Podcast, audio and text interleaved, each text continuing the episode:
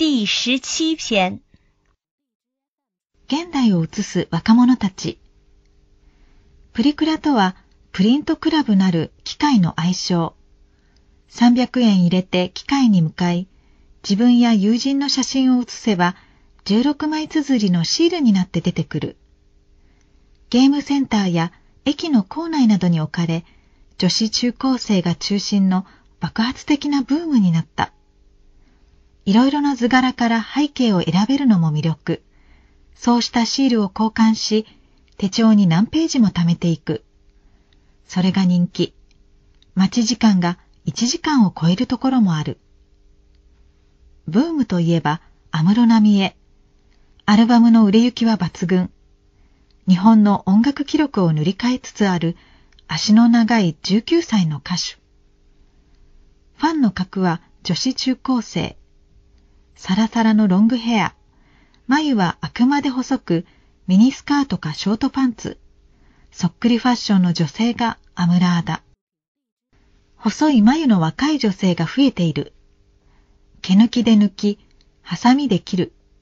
そして例えばアムロ風にペンシルでアーチ型に書く。心理学者小倉千佳子さんの分析を読んだ。現代は自然を反自然な行為で作り出している。自然に見えるものは流通するが、自然のままでは流通しない。プリクラについては、社会学者宮台真司さんの次の解説で当方も分かったような気になる。マシンに向かって笑う50秒前の友達と自分。過ぎていく一瞬一瞬はあっという間に思い出に変わる。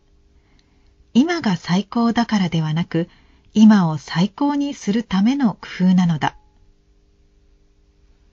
先日、北海道で起こった事件で若者たちはこんな側面も見せた。中学生3人が高校生を殴り、後で楽しもうと10分間に及ぶその場面をビデオに撮っていたというのである。格闘技のテレビゲームに登場する技を実際に人間で試してみたい。それが動機だった。今という時代のよどみがこの事件にもにじむ。